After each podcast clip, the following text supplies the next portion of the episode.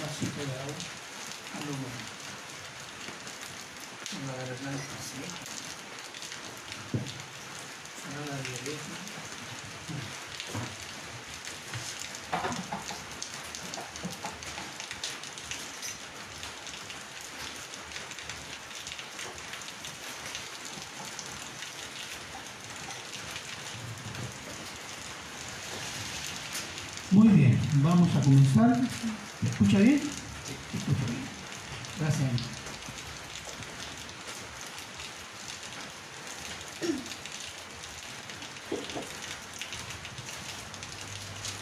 Y vamos a introducirnos a este capítulo 8 de Juan con eh, otro versículo, Santiago 3, del 14 al 17, ¿Mm? Que dice así,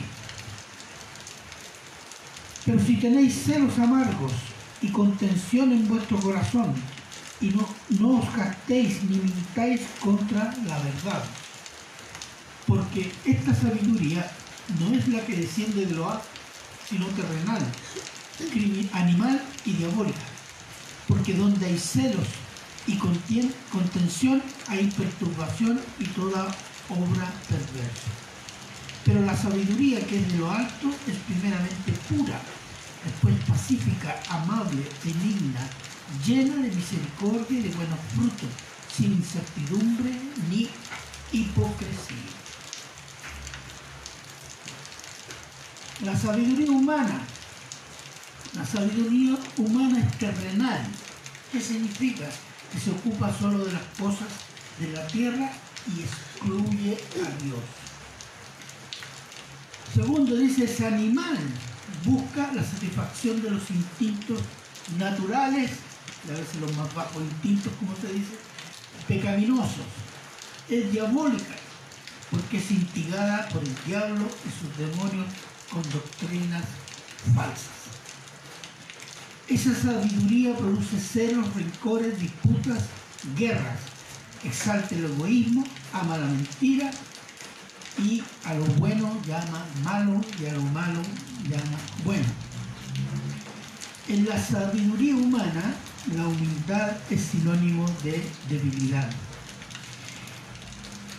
Y cuando debe mostrar humildad, es falsa, porque es obligada por una fuerza superior. No es humildad por amor, sino por miedo y odio. Es la humildad del esclavo, que se revela apenas puede a la primera ocasión. En la sabiduría humana la misericordia y compasión es interesada porque se hace con los que pueden dar una mano de vuelta y recompensar. La sabiduría, humana en la religión es la falsa piedad. La falsa piedad es mostrarse obediente a las cosas de Dios ante la gente, ante los hermanos, pero tener una vida de pecado, tener una vida de pecado y desobediencia. En la sabiduría humana, la mentira, la hipocresía y la autoexaltación son los medios justificados en el corazón del pecador para obtener apariencia de bondad y santidad y producir la admiración y alabanza de la gente y autoridad sobre ellos. En cambio, la sabiduría de Dios es pura, pacífica, amable, benigna, llena de misericordia y de buenos frutos, bendiciones, santidad, sin incertidumbre, sin duda y sin ambigüedad. El Señor Jesús debate y responde a los judíos mostrando estas características, su humildad, su sabiduría y su misericordia, que son de Dios. El título es La humildad, sabiduría y misericordia de Cristo. Y vamos a estar en Juan 8, del 1 al 11. Oremos.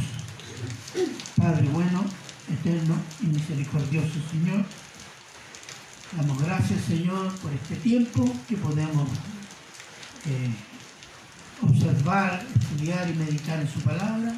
Pedimos y rogamos que el Espíritu Santo guíe nuestro corazón y nuestra mente para amarla, para ponerla por obra para adquirir entendimiento, que nos redarguya de pecado, y así, Señor, que haga la obra que usted quiere que haga en nuestros corazones, en cada uno de los presentes y de los que lo oigan, Señor.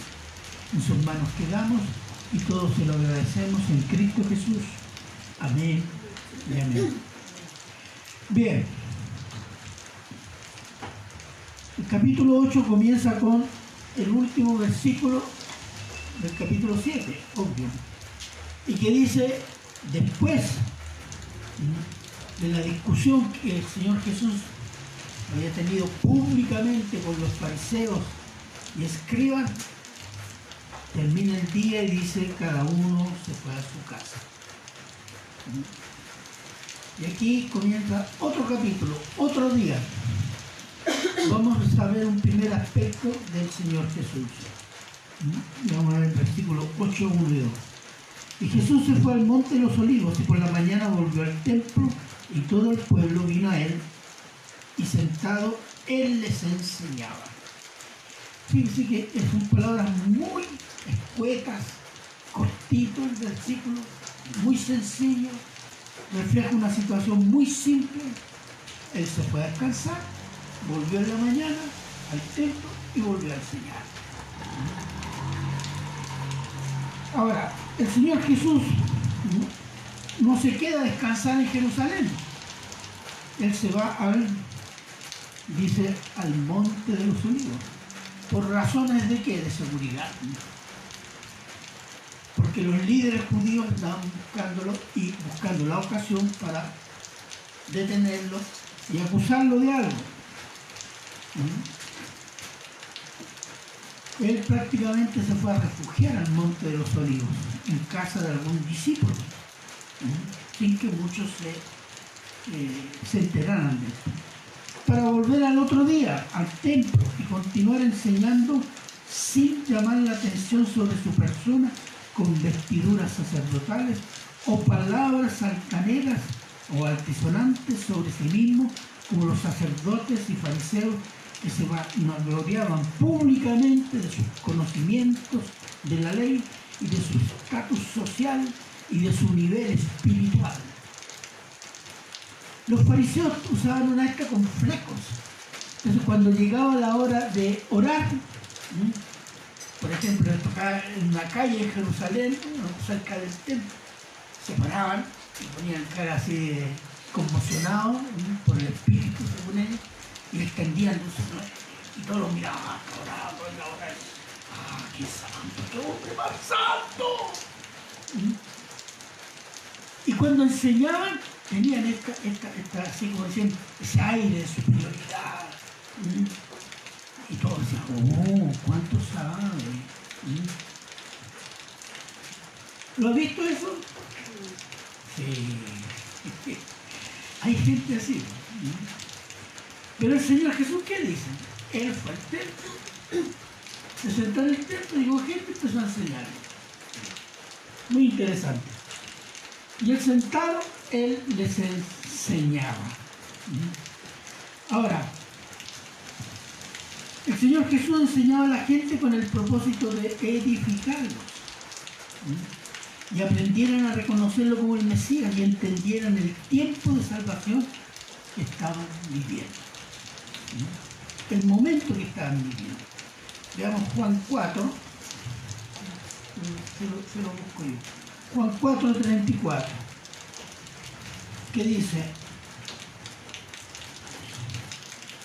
Jesús les dijo, mi comida es que haga la voluntad del que me envió y que acabe su obra. Ese era el principio de Jesús. El principio de Jesús, yo vengo a hacer la obra del Padre. No tengo tiempo ni ganas ni deseo de andarme vanagloriando. Porque aquí su vida estaba puesta en lo que Dios quería que hiciera. Y que era la redención. Entonces, esa era su prioridad. Y no podía, y no quería, y no, no estaba en su corazón vanagloriarse como los fariseos. ¿Por qué? Porque eso es pecado. Y el Señor Jesús como hombre era impecable. es decir, era santo. Y ahí está su humildad. Versículos 3 al 6. Y aquí viene, digamos, el centro de la acción que desarrolla el tema que vamos a, discernir. Entonces los escribas y los fariseos le trajeron a una mujer sorprendida en adulterio y poniéndola en medio le dijeron, maestro, esta mujer ha sido sorprendida en el acto mismo de adulterio. Y en la ley nos mandó Moisés a apedrear a tales mujeres. ¿Tú pues qué dices? Mas esto decían tentándole para poder acusarle. Pero Jesús inclinado hacia el suelo escribía en tierra con el dedo y no, no le respondía. Ahora, hay, hay artículos que especulan diciendo que estaba escribiendo Jesús con su dedo en la tierra. Unos dicen que estaba escribiendo los pecados de los fariseos y escribas, otros dicen que estaba eh, escribiendo la lista de los condenados, pero son especulaciones. Nadie sabe, y la Biblia no lo dice, qué es lo que escribía en tierra el Señor Jesús. Pero los fariseos y escribas, en común acuerdo, llevaron ante el Señor a una mujer adúltera, sorprendida en el acto, para pedir un pronunciamiento al Señor sobre este pecado sobre la ley. Buscaban provocarle con una pregunta eh, trampa. Esas preguntas que se hacen, que hacen los estudiantes al profesor. Oye, profesor, ¿y usted cree que son preguntas para ver qué dice el profe? Para hacerlo caer. Más o menos así, pero es mucho más peligroso. ¿Mm? Y no fue la única, hay otras. ¿Mm? En el curso, sobre todo en, los evangelios, hay varias. Una que le dice, eh, mira, esta mujer se casó, pero su marido murió y después se casó con el hermano, después se murió y, en, el cielo, ¿de quién será? Claro, la resurrección de quién será? Hubo otra, ¿se acuerdan? Sobre los impuestos. Entonces, siempre le hacían estas trampas para hacerlo caer. ¿Y cuál era el propósito? Ahora, veámoslo. El Señor Jesús tenía fama de amigo de publicanos y rameros. Así lo acusaban los, los fariseos. Y de perdonador. Este anda perdonando y no tiene por qué andar perdonando a nadie. De modo que si ante la adúltera el Señor Jesús decía, yo te perdono, sería acusado de violar la ley de Moisés. Un pecado, y sería un pecado como si fuera un publicano y un gentil. Violó la ley. Y para un judío eso era terrible lo habrían desprestigiado, obviamente.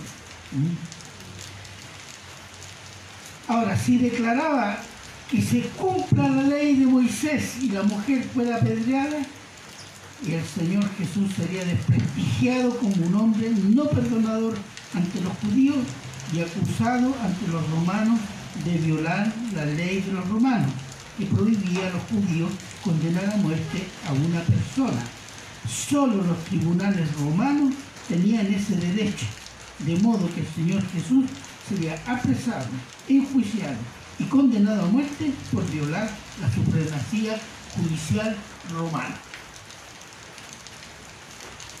Esa era la situación. Mm.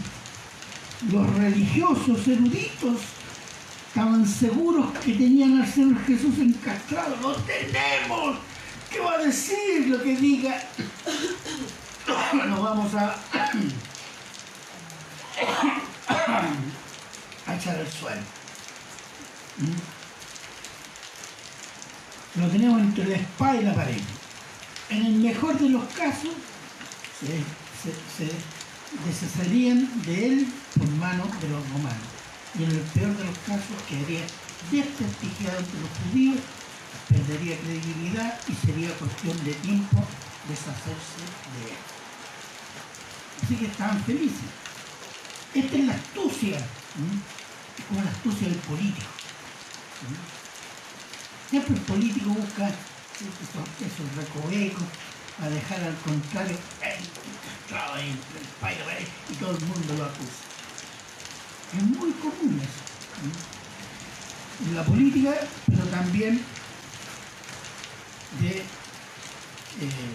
mostrar, es un engaño con una, con una apariencia de buenas intenciones y propósitos correctos. Es la astucia del demonio, es una astucia carnal, tan común en los corazones no redimidos. La apariencia de bueno, de bueno, la mentira y la hipocresía en hombres religiosos que dicen conocer a Dios es la peor ofensa en la vida. Estos hombres eran religiosos, decían que conocían a Dios, conocían a Jehová. Ellos tenían la ley, pero aparentaban buenas intenciones. ¿Mm? ¿Qué más tenían? Mentirosos e hipócritas. ¿Qué más tenían? Pecados contra Dios. Fíjense. Eso que hacían los fariseos, los escribas y también los sacerdotes es muy común también hoy día, hermano. Incluso dentro de buenas iglesias hay gente que aparenta ser un hermano dedicado a la obra, que ora, que lee Biblia, etc. Pero su vida no corresponde a eso. Con el tiempo eso se nota. Ahora, alguien que hace eso está usando a Dios para hacer aparentar bueno y santo ante los demás. Ese es el peor pecado, ¿Sabe que ese pecado a Dios le da náusea? Entre los tantos pecados que le da náusea, uno es utilizar las cosas de Dios para uno mismo. Entonces, es pecar abiertamente en el nombre de Dios. Y la razón es porque no conocen a Dios. ¿Quién hace eso no conoce a Dios? Y no conoce a Dios, porque si alguien conoce a Dios o sabe algo de temor, algo de reverencia y algo de amor tiene. Pero quien no conoce a Dios es irreverente. Y esa es una actitud irreverente. Que a veces todo me ha sido algo irreverente en algún momento de nuestra vida cristiana. Principio, en mitad o al final, no sé. Pero gracias a la obra del Señor por el Espíritu Santo a veces nos redarguye. Pero estos hombres no son redarguidos. ¿Por qué? Porque no conocen a Dios y no tienen el Espíritu Santo. No son guiados por el Espíritu Santo, sino por sus ambiciones. En Juan 7:28b dice, pero el que me envió es verdadero, a quien vosotros no conocéis. ya se lo había dicho el Señor Jesús, ustedes no conocen a Dios. Y no conocen a Dios porque en sus corazones desean matar al Señor Jesús. Esa era la razón creyendo que hacían la obra de Dios a pesar de lo que habían visto y oído del Señor Jesús. Cuando alguien tiene pruebas suficientes de que este es el Mesías, o que esta es la verdad, el Evangelio es la verdad, y entendiéndola, pero no quiere creerla, no, porque tengo muchas cosas que hacer. es eso? Invalida para hacer cosas, no sé. ¿Qué cosas? Depende de qué cosas.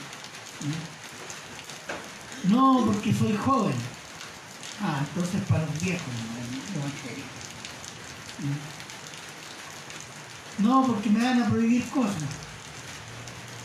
Sí, va a prohibir cosas, pero si tú amas al Señor, te la va a prohibir tú mismo por amor. Mientras no ames al Señor, tú vas a cometer pecado. Eso es religión. Entonces, creyendo que hacen una obra de Dios a pesar de lo que habían visto del Señor Jesús. Y para lograr eliminar a Jesús, mienten, falsean y se muestran fieles a la ley de Moisés. El fin justifica los medios. Ese es el propósito. ¿Cuál era el fin? Eliminar a este blasfemo que no respeta el sábado. Entonces mienten, son hipócritas, todo vale. Es así. Como decir, ese hermano se porta mal. Todo vale, hay que darle. La misericordia, ¿dónde quedó? La santidad, etc. Y otras cosas más. Pero hay tres cosas que los fariseos y los escribas se habían equivocado. Primero, ¿qué decía la ley respecto a este problema? ¿Qué decía la ley? Veamos Levíticos 20, 20.10. Dice, si un hombre cometiera adulterio con la mujer de su prójimo, el adúltero y la adúltera indefectiblemente serán muertos. Los fariseos habían presentado a la mujer, pero no al hombre.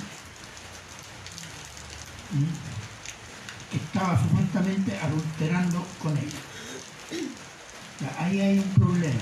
Segundo, en Israel en ese tiempo habían tribunales que dirimían los casos de robos, deudas, adulterios y nadie llevaba su caso ante un rabino o un sacerdote de su preferencia. Sino que habían tribunales legales encargados de dirimir estas cuestiones. Por tanto, los fariseos cometían una ilegalidad al llevar la mujer ante el Señor Jesús y no al tribunal correspondiente. De otra parte, si el Señor Jesús se pronunciara como juez, también participaría de esa ilegalidad y podría ser acusado de juzgar lo que no le correspondía. ¿Se fijan? La trampa estaba bien hundida, pero había un error. Ellos estaban cometiendo ilegalidades el punto de vista de la ley judicial judía y el punto de la ley de Dios. Entonces, y, el otro, y por último, el Señor Jesús no vino a juzgar. ¿Se fijan? Miren, Lucas 12, versículos 13 y 14. Ahí me puede ver.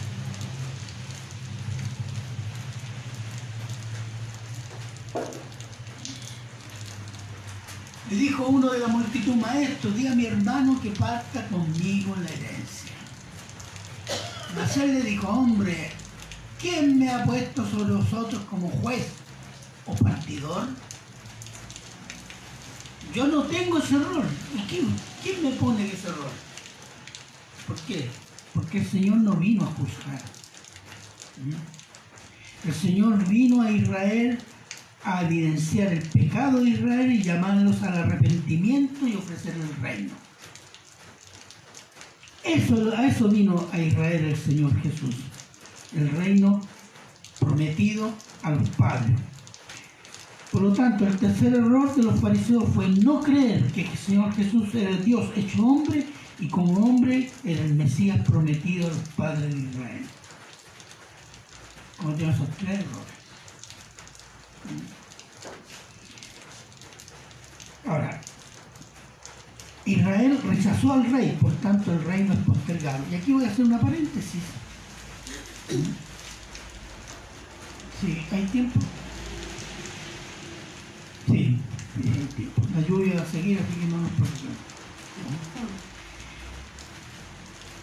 El reino fue prometido a Israel. No fue prometido a los fariseos, perdón, a los filisteos, a los romanos, a los gringos, a los latinos, a los mongoles, a los asiáticos, a los chinos, no. Fue prometido a Israel. No había otro pueblo y no hay otro pueblo que tenga una promesa de redención nacional. Mira lo que dice, segunda de Samuel, versículo 7, perdón, capítulo 7, versículo 10.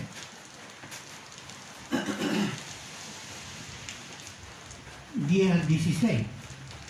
Ya vamos a leer harto, porque está largo eso.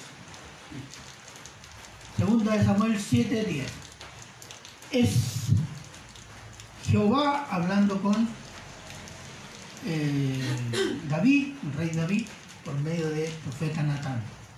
Dice, además yo fijaré lugar a mi pueblo Israel y lo plantaré, para que habite en su lugar y nunca más sea removido, ni los inicuos le aflijan más como al principio, desde el día en que puse a jueces sobre mi pueblo Israel. Y a ti te daré descanso de todos tus enemigos, asimismo Jehová te hace saber que Él te, perdón, no, no, Te hará concede, te hará casa. Él te hará casa.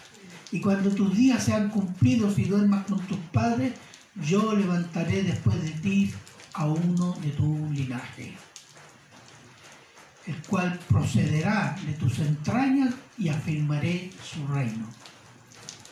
Y edificará casa a mi nombre y yo afirmaré para siempre el trono de su reino. Y yo le seré al Padre y él me será a mi hijo. Y si él hiciere mal, yo le castigaré con vara de hombres y con azotes de hijos de hombres. Pero mi misericordia no se apartará de él como la parte de Saúl, al cual quité delante de ti. Y será firmada tu casa y tu reino para siempre delante de tu rostro, y tu trono será estable eternamente. Esa es una promesa del reino eterno. Pero fíjese, ¿quién le construyó el templo? Dice, yo te haré casa. ¿Quién construyó el templo después de David? Salomón. Pero Salomón duró siempre. No. Duró 40 años. Y por su pecado, por motivo de su pecado, se dividió el reino. Reino del sur, reino del norte. ¿Cierto? Entonces hay un cumplimiento cercano. Y también hay un cumplimiento lejano. Porque dice, promete que este reino estará firme, será eterno. ¿Y quién puede sostener un reino eterno? Dios por medio de su ungido, que es Cristo. Esa es la promesa. La promesa del reino a Israel viene por Cristo. Reino eterno. Pero el reino de Salomón, con todo su esplendor, etcétera, provee lo que podría decirse una probada de lo que podría ser el reino futuro con el rey eterno. Como era un hombre, Salmón, ¿Mm? aunque era un hombre de Dios, su corazón pecó ¿Mm? y pasó lo que tenía que pasar. Y el reino fue postergado. ¿Mm? Cuando el Señor Jesús presenta el reino, Israel rechazó al rey. Y cuando rechaza al rey, se rechaza al reino. Mateo 23, 37 al 39. Mateo, ¿cuánto? 23. 37 al 39. Jerusalén, Jerusalén, que matas a los profetas y apedreas a los que te son enviados. ¿Cuántas veces quise juntar a tus hijos como la gallina junta sus polluelos debajo de las alas y no quisiste. He aquí vuestra casa os es dejada desierta. Porque os digo que desde ahora no me veréis hasta que digáis, bendito el que viene en el nombre del Señor. Amén. ¿A quién le dice eso? Jerusalén, Jerusalén, a Israel. No dice Roma, Roma, Nueva York, Nueva York, Santiago de Chile, Santiago de Chile. No, Jerusalén. A Jerusalén le dice eso. Y hay una, un abandono de Israel y a la vez una promesa. No me veréis hasta que digáis, bendito el que viene en el nombre de Adonai. ¿Cierto? Veamos Zacarías 12.10. Zacarías 12.10. Está profetizado que Israel se va a convertir al Mesías. ¿Qué dice? Zacarías 12.10. Y derramaré sobre la casa de David, dice Jehová, y sobre los moradores de Jerusalén espíritu de gracia y de oración. Ese es el Espíritu Santo. Amén. Adelante. Eh, 12.10, siga. Y mirarán a mí, a quien traspasaron, y llorarán como se llora por hijo inocente, afligiéndose por él como quien se aflige por el primogénito. Aquí están los dos términos, unigénito, que se usa en el Nuevo Testamento, y primogénito. ¿Mm? ¿Y qué, cuál es la frase clave? Mirarán a mí a quién traspasaron. ¿A quién traspasó Israel? ¿Por qué lo van a reconocer?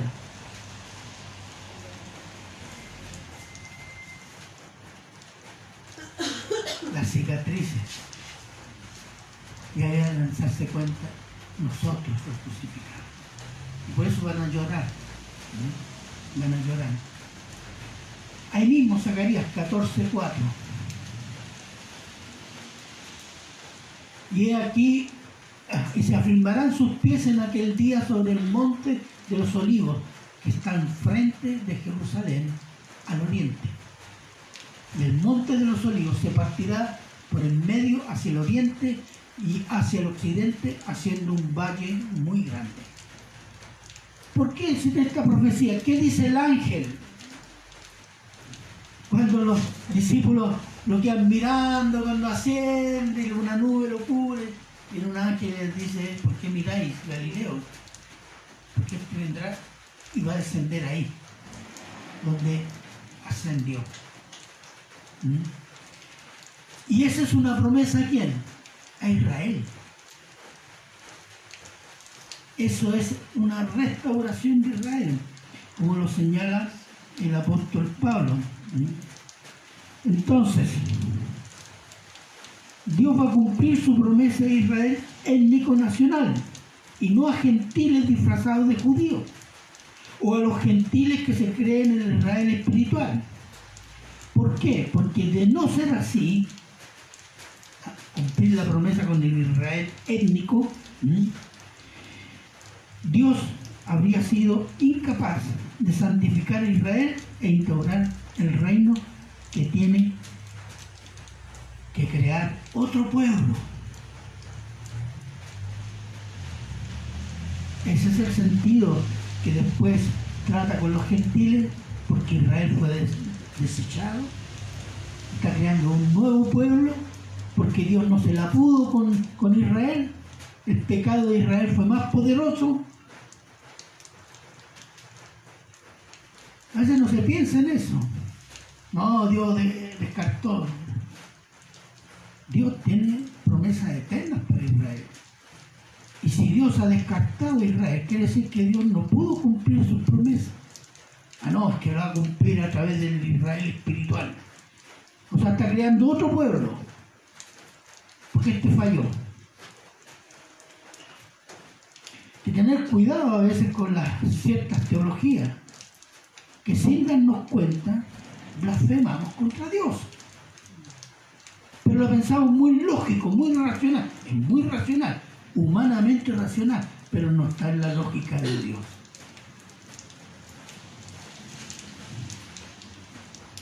¿Qué dice? Romanos 11, 25 al 28.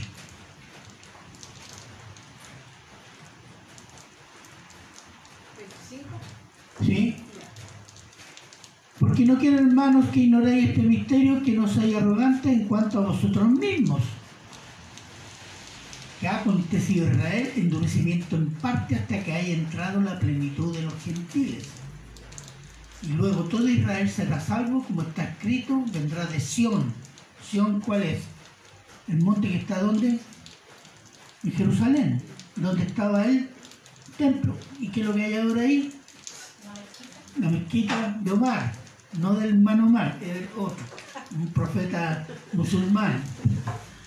Vendrá de Sión el libertador que apartará de Jacob, es decir, Israel, la impiedad, el pecado. Y este será mi pacto con ellos cuando yo quite sus pecados. Así que en cuanto al Evangelio, son enemigos por causa de vosotros, los gentiles. Pero en cuanto a la elección, son amados por causa de los padres, la promesa que Dios le hizo a los padres de Israel. Porque irrevocables son los dones, y en este caso las promesas de salvación y el llamamiento de Dios. ¿Se fijan?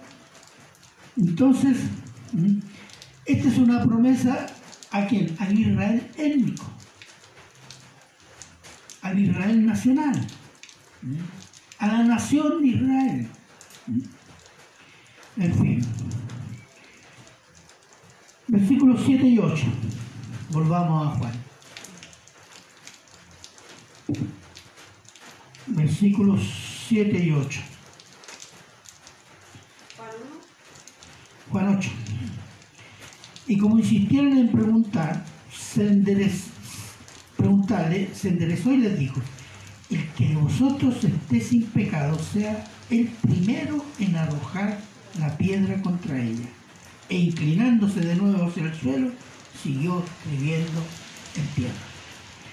Miren, esta fue una respuesta sabia. Ya vimos primero la, la humildad, aquí se ve la, la sabiduría de Cristo. ¿Mm? Una respuesta sabia y penetrante. Y como insistieran en una respuesta creyendo que lo tenían, "Ya, responde, a ver qué des- incluso eh, en forma de, de- desafiante. ¿Mm? Recibir una respuesta sabia. ¿Por qué esta pregunta? Porque respondía a la pregunta y no violaba la ley y glorificaba a Dios el Padre. Y en esta respuesta el Señor Jesús aplicó la ley. Mire, ¿por qué? Y la ley decía que los testigos que acusaban a un infractor dando testimonio eran los primeros que debían tirar la primera piedra al condenado, de modo que el testigo era el primer ejecutor de la condena a muerte. Por eso dice, el que no tenga pecado, el que no ha cometido adulterio, tira la primera piedra, si fue testigo. Vamos a hacer una hipótesis. Ahora, si alguien quería tirar la primera piedra, el Señor Jesús podría haberle dicho, recuerda que según la ley, de la, de aquí falta el adúltero, porque son dos los que adulteraron, ¿cierto? Ya. Entonces, vas a tirar la primera piedra faltando a la ley. Después, con la mujer, y segundo, yo no soy el tribunal legal. Si vas a tirar la primera piedra es tu responsabilidad, pero yo no soy el tribunal legal. Tienes que ir al tribunal legal.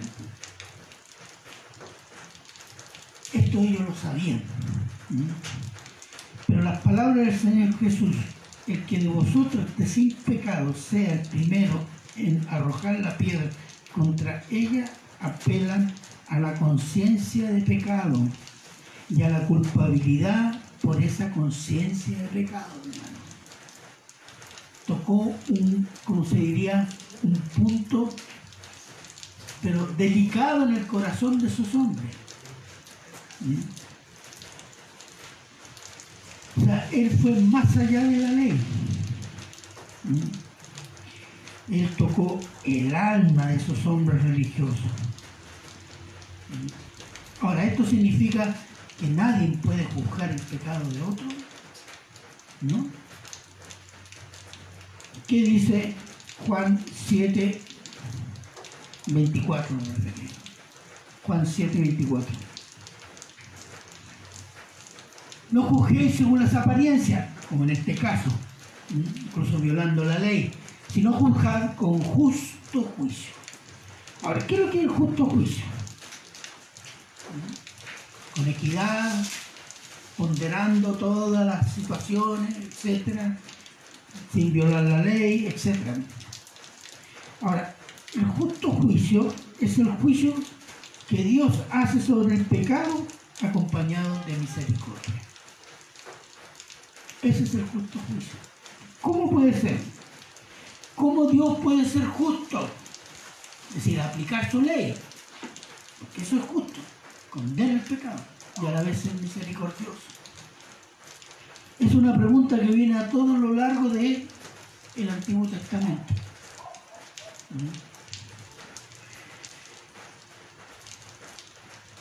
La ley, la ley es justicia de Dios.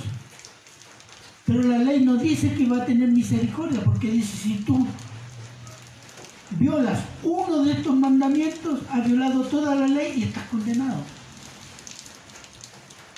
Eso decía la ley, ¿cierto? La ley no tiene misericordia. Entonces, ¿cómo Dios puede ser misericordioso? En el Antiguo Testamento la misericordia de Dios, ¿sabe cuál fue? Su paciencia. Romanos 3:25.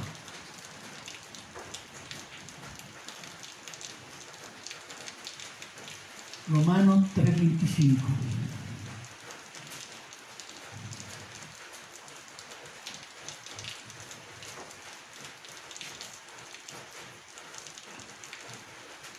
a quien Dios puso como propiciación por medio de la fe en su sangre para manifestar su justicia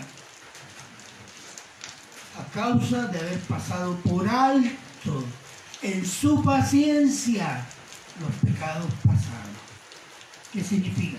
Que no hizo juicio. No hubo juicio final. ¿Mm? Pero después de Cristo sí hay juicio final. ¿Mm? hasta la venida y obra del Señor Jesús. En Cristo tenemos la misericordia de Dios. Veamos 2 Corintios 5, 21.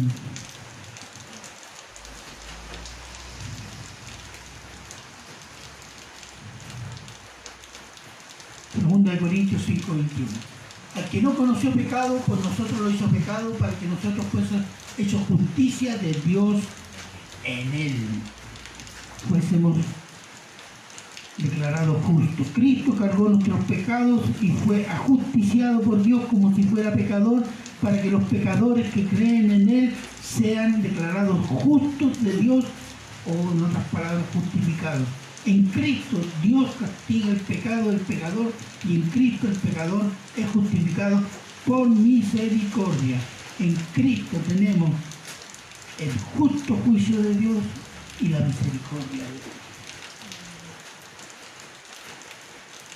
Versículos 9 y 10. Versículos 9 y 10. Dice, pero ellos al oír esto acusados por su conciencia salían uno a uno, comenzando desde los más viejos hasta los postreros. Y quedó solo Jesús y la mujer que estaba en medio. Interesándose Jesús y no viendo a nadie sino a la mujer, le dijo, mujer, ¿dónde están los que te acusaban? ¿Ninguno te condenó? Exactamente, ninguno le condenó. La conciencia acusa a los acusadores. La conciencia acusó a cada uno. Fíjense, jóvenes y viejos. Parece que el problema era bastante común. ¿eh? Y en silencio se retiraron por las palabras del Señor Jesús. La conciencia endurecida, encallecida por el orgullo, nunca reconocerá pecado. Siempre se autojustificará, ¿cierto? Ya lo sabemos. Solo Cristo penetra la conciencia y quebranta el corazón duro. En Apocalipsis 1.4 dice, sus ojos son como llamas de fuego. Es decir, Cristo lo ve todo. Y cuando nos va a mirar con sus ojos de fuego, de llama, nos vamos a dar cuenta que Él sabe todo. No solo lo sabe, con su pura mirada nos va a juzgar y nos va a limpiar. ¿eh?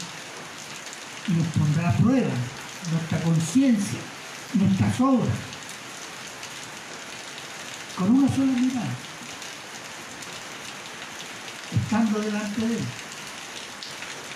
¿Te quisiera estar en este momento delante del Señor? Amén. Amén. Amén. Porque va a ser una bendición para los hijos de Dios. Pero es terrible para el infierno. ¿Mm? Podemos decir que las palabras del Señor Jesús fueron palabras de fuego que penetraron las conciencias de hombres de corazón endurecido, dispuestos a, matar, a mentir, falsear por su religión. Palabras que detuvieron su locura pero que no los llevó a creer en Jesús como Señor y Salvador, porque seguían en la condenación por su incredulidad. Y no habiendo ninguno que condenara a la mujer, Señor Jesús se dirigió a la mujer. Mujer, ¿alguien te condenó? No, Señor. Ella dijo, ninguno Señor. Entonces Jesús le dijo, ni yo te condeno y no peques más. Fíjate. Aquí hay dos aspectos, misericordia y justicia. Ni yo te condeno. ¿Por qué?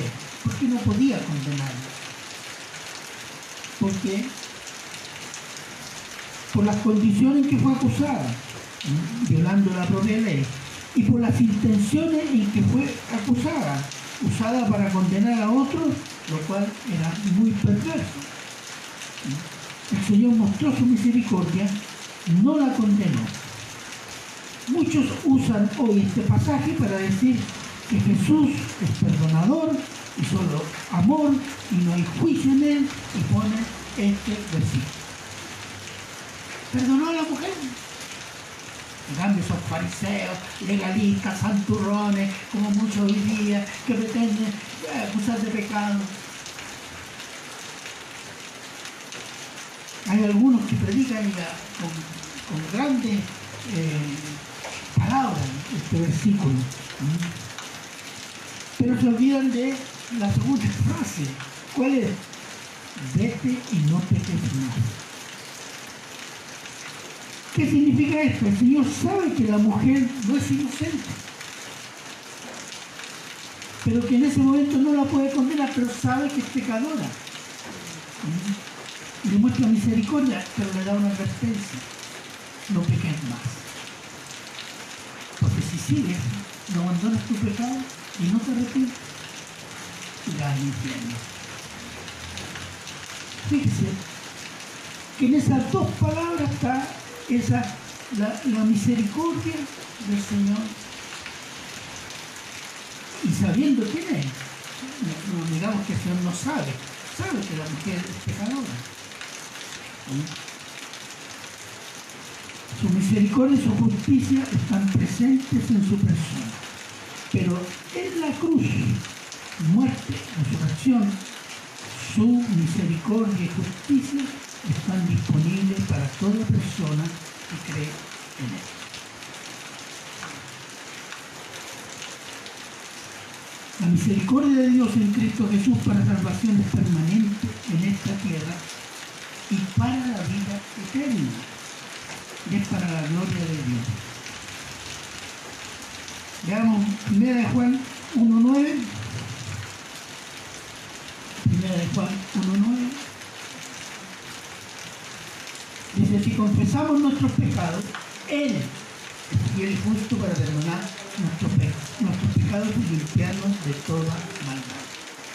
Si confesamos, reconocemos, no justificamos nuestros pecados, confesamos.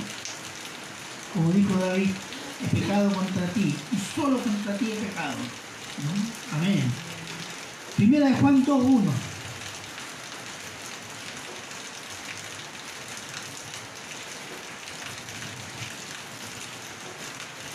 Hijitos míos, estas cosas os escribo para que no pequéis. Y si alguno hubiere pecado, abogado tenemos para con el Padre a Jesucristo el justo. ¿Qué tenemos ahí? Nosotros tenemos la salvación por la fe en Cristo. Y tenemos una intercesión en estos momentos ante el Padre cada vez que pecamos. ¿Sabes? Porque tenemos un acusador también. No, viste, viste, la Jimena, la Jimena, dice eso. Un tremendo pecado. ¿Ah? Y, y tu ley dice que ese pecado tiene que ser castigado. Y ahí intercede el Señor. No, yo pagué por ese pecado. Porque ella cree en mí. Ahí está intercede en mí. Cada uno de los creyentes está intercediendo, hasta pega, ¿eh? está intercediendo. Entonces en Cristo tenemos una salvación eterna y Él está en este momento intercediendo ante el Padre por cada creyente cuando pecamos. Además nos disciplina para crecer en santidad, para asemejarnos a Cristo en santidad, porque Dios ha decidido tener misericordia completa con los que creen en su Hijo amado. Eso es, hermano. No nos olvidemos que somos salvos por misericordia. Somos sostenidos en Cristo por misericordia para tener una vida eterna ante el Padre gracias a Cristo y en el poder del Espíritu Santo. Su misericordia no es a media, es completa. Es para llegar hasta el final. Y eso debe darnos la confianza y la fe necesaria para perseverar. Para honrar al Señor que me, ha dado esta, esta salvación tan grande, esta dignidad ante, ante el Padre. Su misericordia es increíble. Nosotros tenemos una imagen de Cristo ¿m? como un juez bonachón, pero medio malulo a veces. ¿m? Medio estricto. Claro que es estricto con el pecado. Cuando pecamos es estricto, pero tiene paciencia, ¿eh? ¿o no? Tiene paciencia. Pero sí quiere que crezcamos en santidad. Y eso es a la buena o a la mala. Porque no va a perder a ninguno de los que ha decidido que deben ser salvos. Esa es su misericordia. Es más grande de lo que nosotros nos imaginamos. Así que, si esta noche quiere orar, ore al Señor, dándole gracias por su misericordia, por su compasión, por salvación tan grande, por este amor tan grande, ¿sí? que lo ha hecho para honrar ¿sí? al Padre.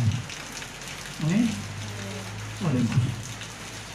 Padre bueno, eterno y misericordioso Señor, damos gracias Señor, porque en Cristo tenemos la más grande la misericordia. Y le damos gracias, Señor, porque su misericordia, como dice el Salmo, es cada día, cada mañana experimentamos su misericordia. Gracias, Padre, por salvación tan grande y ayúdenos con su palabra cada día a recordarla para que no nos olvidemos, porque somos olvidadizos, y podamos así siempre tener una actitud de gratitud y de amor por obra tan grande que usted nos ha regalado. Amén.